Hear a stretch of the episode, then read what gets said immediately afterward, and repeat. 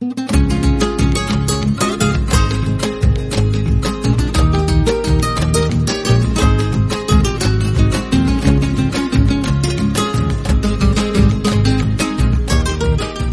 un vivo nos vamos a mirar el último video de nuestro youtuber favorito, mientras esperamos para charlar con nuestras amigas en Zoom. Y en el medio de todo esto, o mientras tanto, audios por WhatsApp, fueguitos por Instagram, que nos vamos a chusmear un rato Twitch eh, y hasta las clases ahora por Zoom. Así que estamos quemades. La columna de Aucaché para Radionauta. Fuerte como un rayo, un demonio paraguayo va a cantar mi canción. Y la columna de hoy va un poco de esta contradicción, eh, a la vez que hablamos de la hiperconexión de esta industria cultural online, omnipresente en estos días de cuarentena, a la vez que estamos agregando más contenido y más contenido con esta columna, con alguna otra publicación y publicación en Facebook, en Instagram. Es sin duda un signo de nuestra época, de esta hiperconexión en la que llevamos más tiempo mirando la pantalla que a nuestro entorno seguramente. Y vamos a partir con, con una pregunta que nos pareció interesante sobre si hay una estética de las pantallas. Se lo preguntamos a Jorge Carrión, escritor y crítico cultural del New York Times.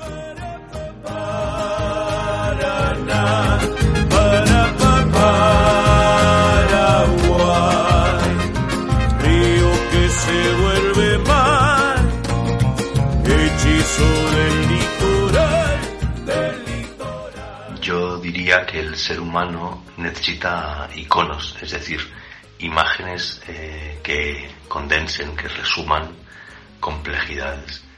Y en ese sentido, nuestra conectividad actual, eh, la red, ¿no? Eh, ese incesante vínculo humano en forma de enjambre o de colmena o de, o de red, tiene quizá una imagen emblemática en este 2020 de pandemia, que sería la pantalla cuadriculada, la pantalla subdividida, las eh, celdas de las conexiones de Zoom y de otras eh, plataformas de videollamada. Yo diría que en un pantallazo, en una captura de pantalla de Zoom, se podría condensar esa separación y no obstante hiperconexión en las que estamos instalados.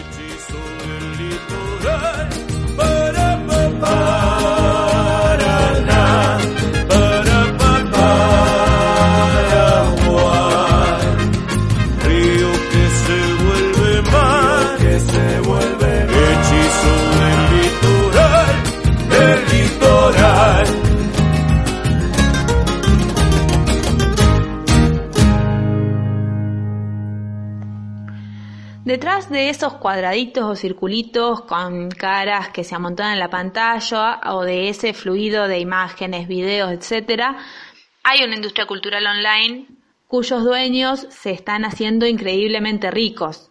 Vale más cualquier empresa tecnológica que una, no sé, ponerle que hace chalecos salvavidas. Y es que son empresas que se ocupan principalmente de la distribución de los contenidos, de los formatos en los cuales desplegamos nuestra subjetividad en las redes, de las interfaces y que, muy pillos, van haciendo converger una increíble cantidad de actividades que se hacían por separado y de forma lenta a unas pocas plataformas. Compramos, nos divertimos, trabajamos frente a las mismas pantallas.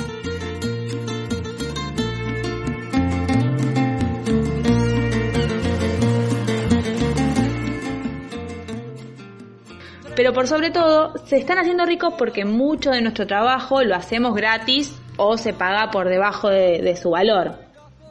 Pensemos, por ejemplo, en el caso de YouTube, la cantidad de creadores de contenido que hay eh, y que hacemos productos culturales que circulan en las redes sin retribución.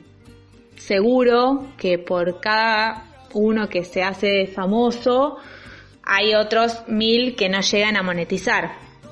Sí, monetizar. parte del truco está ahí. Que YouTube sea tan atractivo no es solo por los cinco que llegan a ser famosos, como podía pasar en la tele, sino que podés buscar cualquier target, el que se te ocurra, y encontrar contenido para vos. Que, fue producido por alguien, ¿no? Pero de todos esos, solo obtienen beneficios los youtubers con más de 30.000 seguidores. Y ahí está un poco el juego y la trampa. Vamos a charlar con Natalia Maldini, productora de contenido de YouTube, sobre un poco las condiciones de este medio.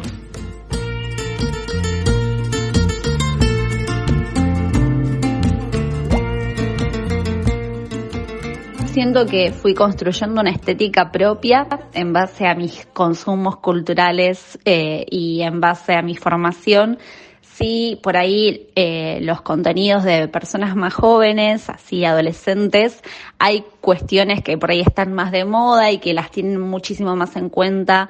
No hay tanta gente después de los 30 produciendo contenido en YouTube, que eso también es como un grupo, una generación que empieza a aparecer ahora en YouTube y que se están empezando a construir otro tipo de estéticas.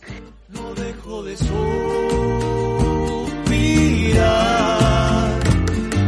Déjame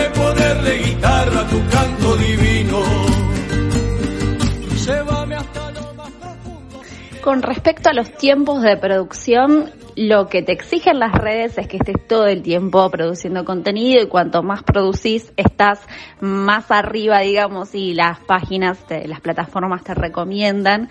Cuando dejas de producir, medio que se va perdiendo ese flujo, entonces medio que vas desapareciendo todo el tiempo te exigen que haya comentarios, compartidas, me gusteadas. Por un lado, podés mantener tu propio ritmo, pero al mismo tiempo hay que ser conscientes que las redes exigen una producción constante y es muy exigente en ese sentido el ritmo de producción creo que genera muchísima ansiedad. Si un mes eh, tenés un poco menos de reproducciones que el mes anterior, te pone flechas en rojo y como diciéndote, bueno, está cayendo, está cayendo tu contenido. Sí hay una cuestión que te están exigiendo y bombardeando todo el tiempo desde las redes como para que vos te mantengas en continua producción. Eh, es muy difícil manejar la ansiedad y yo creo que soy una persona adulta ya que puedo tener como mayor constancia y disciplina y tranquilidad, si bien no manejo demasiado bien mi ansiedad, pero digo, siento que estoy como formada como para poder manejar mi ansiedad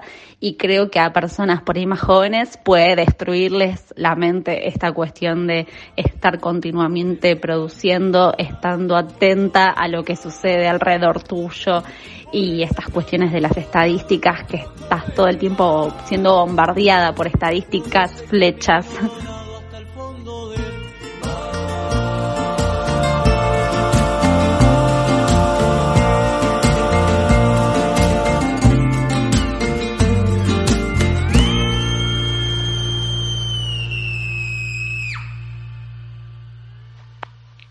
Bien, habría que organizar el sindicato de youtubers, ¿no?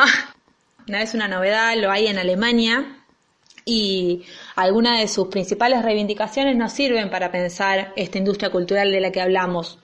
Por ejemplo, que al ser YouTube un monopolio, no es que nos podemos ir a otra plataforma y chau.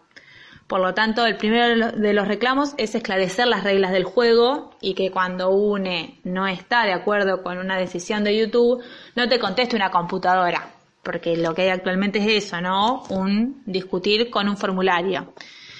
Otro punto es justamente que los youtubers con menos audiencia también cobren por sus vistas. En fin, después se va complejizando en otros reclamos que por ahí no vienen tanto al caso, al caso pero lo que es claro y evidente es que desde los trabajadores culturales estamos teniendo que pensar un cambio de coordenadas muy grandes. No solo pensarnos como trabajadores, que ya es un montón, sino además aprender a disputar con estas tecnologías.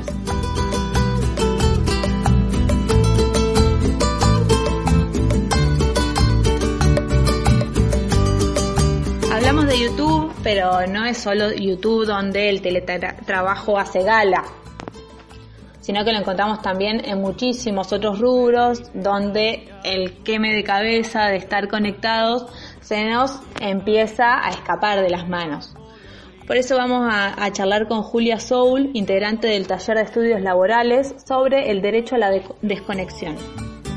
La calle es la única salida. Vine caminando, ella vino en cartón, tan alegre y tan morada la sonrisa.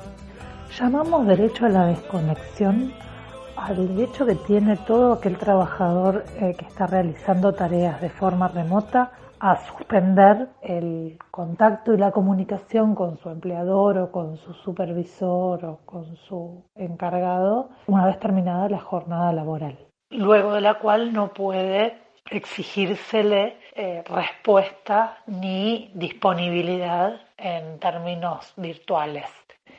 Este derecho a la desconexión ha sido una reivindicación de distintos colectivos de trabajadores que enfrentan la implementación de modalidades de teletrabajo, no solo en el contexto de la actual pandemia y, políticas de aislamiento, sino también previamente, aunque de manera mucho más aislada y dispersa.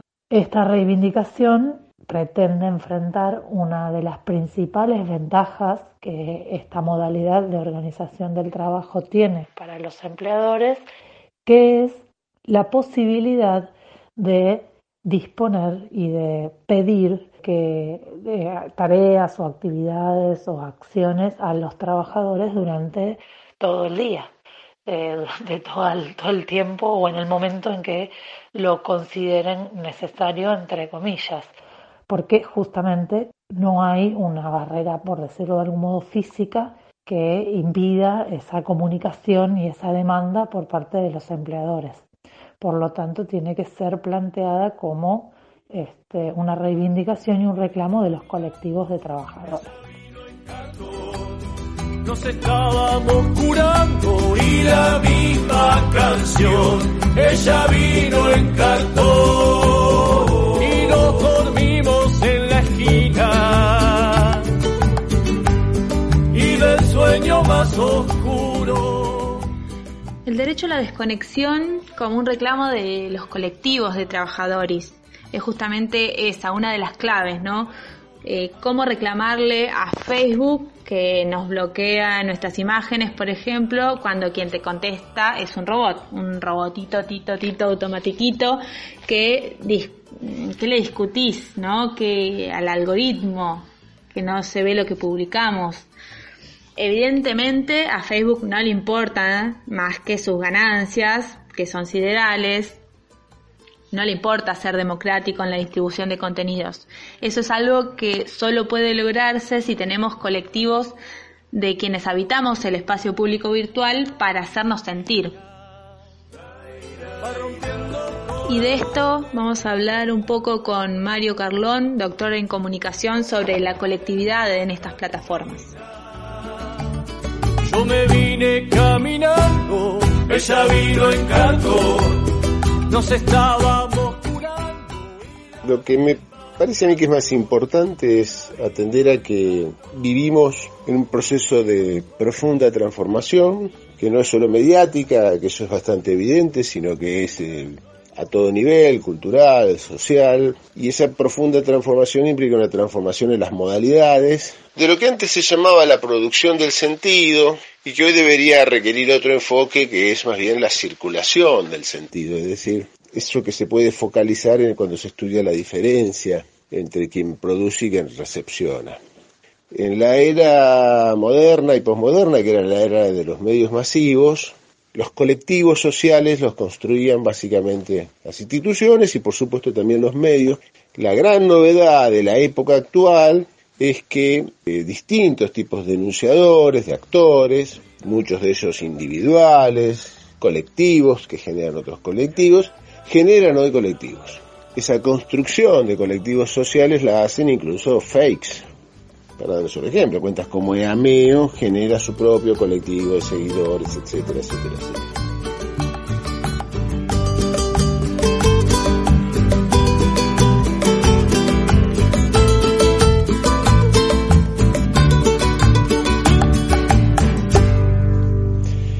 Implica un gigantesco cambio. En general suele estar articulado en una interacción muy compleja entre lo social y lo maquinístico. Está aquí, por supuesto, el importante tema que es el tema de los algoritmos, que ha sido tan tratado en estos años, que es una modalidad de, de, intervención, de construcción de colectivos, de extracción de datos, que funciona, si se quiere, de una manera más subterránea. Ahora, lo importante es que esa no es la única modalidad. Es decir, que los algoritmos no trabajan solamente para aquel que le paga, sino que cada vez que yo me suscribo al canal de un youtuber o de cualquiera, esos mismos algoritmos me avisan, avisan a otros que se postearon nuevos contenidos, etcétera, etcétera, etcétera. Y todo eso va generando fenómenos de construcción de colectivos a través de otros actores este, sociales eh, que antes estaban en, en recepción o en reconocimiento y que ahora se han puesto en producción este mar contemporáneo tan agitado en el que vivimos obliga a generar nuevas estrategias para entender qué es lo que está pasando. Hay guerrillas semiológicas por el sentido entre las máquinas y los humanos, entre los fakes, los trolls, los distintos autores, intensas, y si bien los algoritmos son importantes, no es lo único que está pasando por más que lo que más se focaliza. Además hay que considerar que las redes sociales no son burbujas, en el sentido fuerte, en el sentido en que están siendo permeadas permanentemente por contenidos que vienen de los medios masivos, que muchas veces no se analizan, y por otro lado está la vida social. Entonces el fenómeno burbujas, que son importantes y que están en las redes sociales mediáticas, tiene que articularse con otros fenómenos que las están permeando todo el tiempo. Y para entender lo que está pasando hay que poner todo esto en consideración.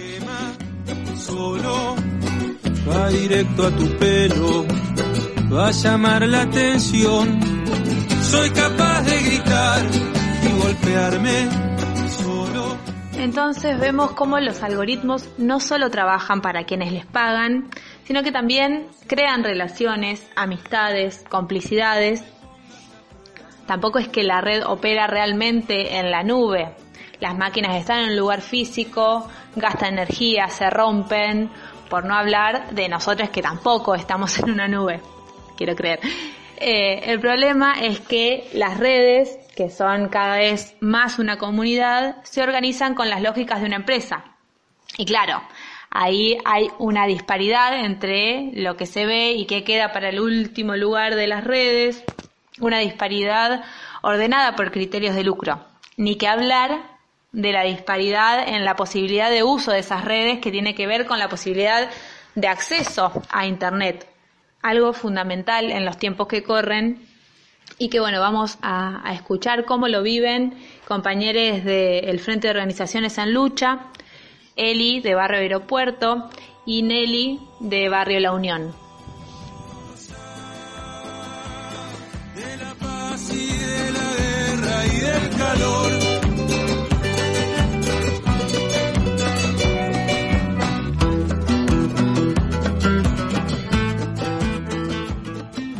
Te cuento, acá en mi barrio nosotros tenemos el paquete de Movistar.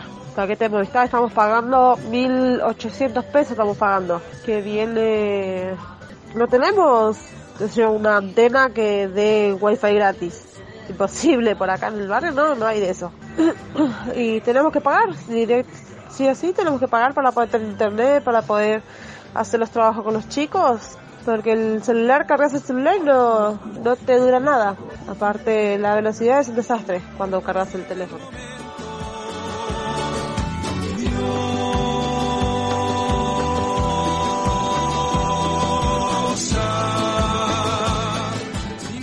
El Internet en esta cuarentena es fundamental, ya, que, ya sea por vía celular y usando datos telefónicos, y que las empresas telefónicas abusan en esta pandemia, ya que te cobran el doble de antes, y para poder pagar se nos hace muy difícil. Estamos pasando por momentos críticos, el cual el Estado debería darnos el acceso al Internet, ya que los niños, jóvenes y nosotros padres que estudiamos en bachilleratos no tenemos Internet en los barrios. Es muy difícil pagar a una empresa de Internet, ya que no salimos a trabajar y que sin Internet no podemos seguir estudiando, ya que los profesores dan clases por videollamadas y es difícil conectarse para poder seguir estudiando. de papel se quema.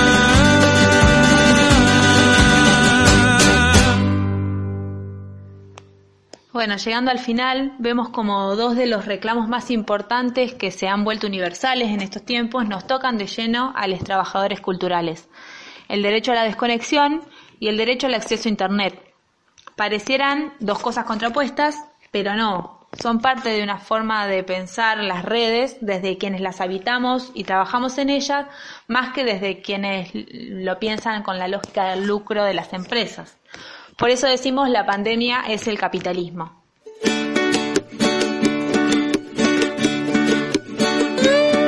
Si cerraras los ojos y vieras lo mismo que yo, seguro necesitarías anteojos de sol y no los que usas para ver, aunque te queden pintados. Si cerraras los la música es de Los Tabaleros. Los Tabaleros. Seguro necesitarías un ventilador y un trago multicolor. Te vas a acordar del verano.